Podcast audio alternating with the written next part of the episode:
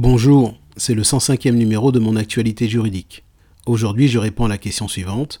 Puis-je contester le plan de départ que j'ai accepté?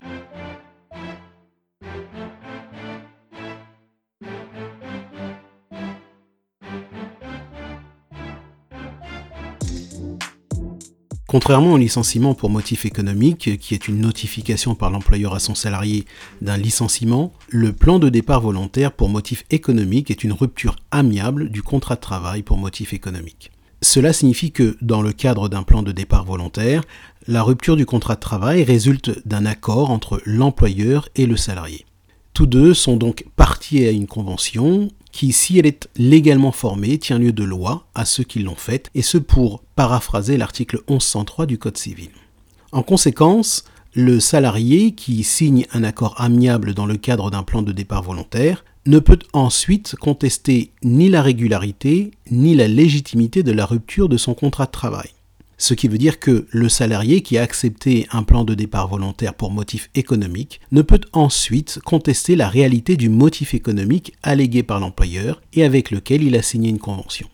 La rupture amiable du contrat de travail au moyen de la signature d'une convention de départ volontaire est donc différente du licenciement économique en ce que, entre autres, elle ne permet pas de contester la réalité du motif économique. En fait, S'agissant d'une convention entre l'employeur et son salarié, ce dernier ne pourra contester le plan de départ volontaire que sur le fondement du droit des contrats, et ce, en intentant une action en nullité de la dite convention. C'est une action peu courante dans laquelle le salarié doit rapporter la preuve que son consentement à l'accord à l'amiable de départ volontaire a été acquis par fraude, c'est-à-dire soit qu'il y ait eu dol, erreur ou violence.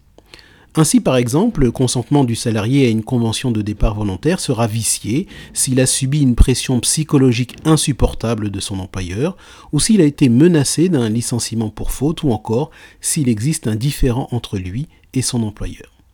Dans de tels cas, le salarié pourra obtenir l'annulation de la rupture amiable ainsi que la requalification de cette rupture en licenciement abusif. C'est la fin de ce flash briefing. Si vous l'avez apprécié, n'hésitez pas à le partager avec vos amis et pourquoi pas avec vos ennemis également. Après tout, on peut toujours faire du bien autour de soi et surtout envers ceux qui font face à une situation difficile telle qu'un plan social ou un licenciement économique.